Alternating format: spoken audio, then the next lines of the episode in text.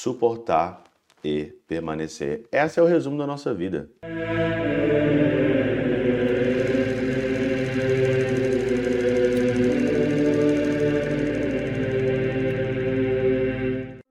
Em nome do Pai, do Filho e do Espírito Santo. Amém. Olá, meus queridos amigos, meus queridos irmãos. Nos encontramos mais uma vez aqui no nosso Teós, Viva de Coriés, o Percor Maria. Nesse dia 27 aqui de maio de 2023, sétima semana, último dia da nossa novena de Pentecostes. Amanhã, então, a gente celebra Pentecostes. Super interessante, né? O contexto desse sábado, João 21, 20 a 25. Jesus então diz aqui, né, para Pedro, né, segue-me. Ontem nós falávamos sobre o amor e João aqui então, é... João então fala sobre Pedro, segue-me e depois então Pedro então pergunta o que, que seria feito com João. Tá, eu vou te seguir, eu vou então para a morte, eu vou então aí é, para a cruz e o que, que vai acontecer com o outro? Né? E aí então o Senhor responde no versículo 22 aqui: Se eu quero que permaneça até que eu venha, que te importa isso? Se eu quero preservá-lo até que ele venha, o que te importa isso? É uma questão complicada, né? Aqui.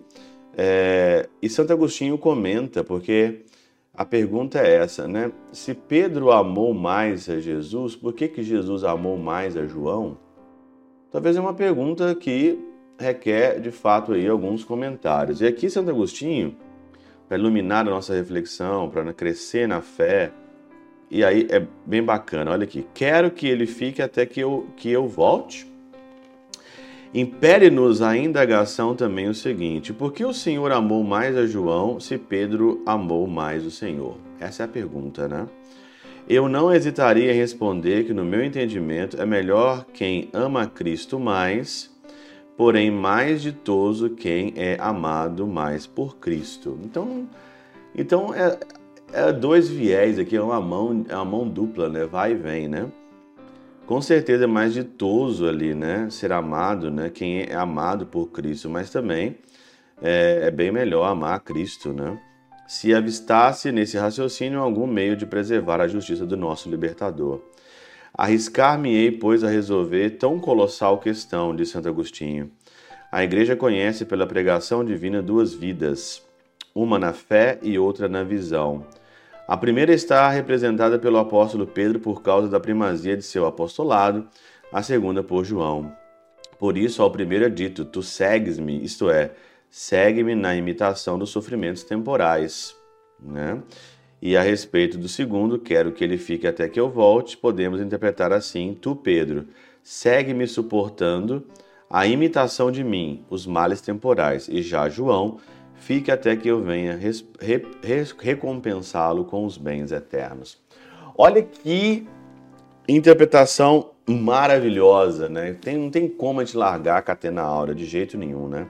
Então existe aqui então é, duas interpretações, a da fé e da visão. A da fé é suportar os sofrimentos presentes e o da visão é esperar que o Senhor venha nos libertar e dar então aqui a vida perfeita que nós queremos.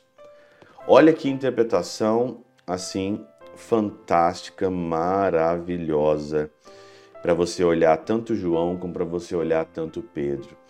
Pedro e João estão dentro de cada um de nós. Está dentro de nós a fé para suportar os sofrimentos presentes e por isso que o Espírito Santo vem para te ajudar a suportar aqui os sofrimentos presentes e fica também dentro de nós aqui, né? A perfeição ativa, né? Fica aqui a rudimentar a vida contemplativa até que eu venha levá-la à perfeição. Ficar nessa passagem, estar, permanecer.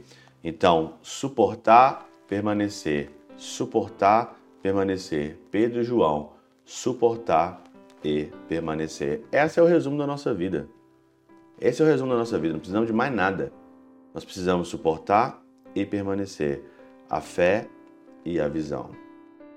Pela intercessão de São Chabel de Mangluf, São Padre Pio de Peltrautina, Santa Teresinha do Menino Jesus e o Doce Coração de Maria, Deus Todo-Poderoso vos abençoe. Pai, Filho e Espírito Santo, Deus sobre vós e convosco permaneça para sempre. Amém. Thank you.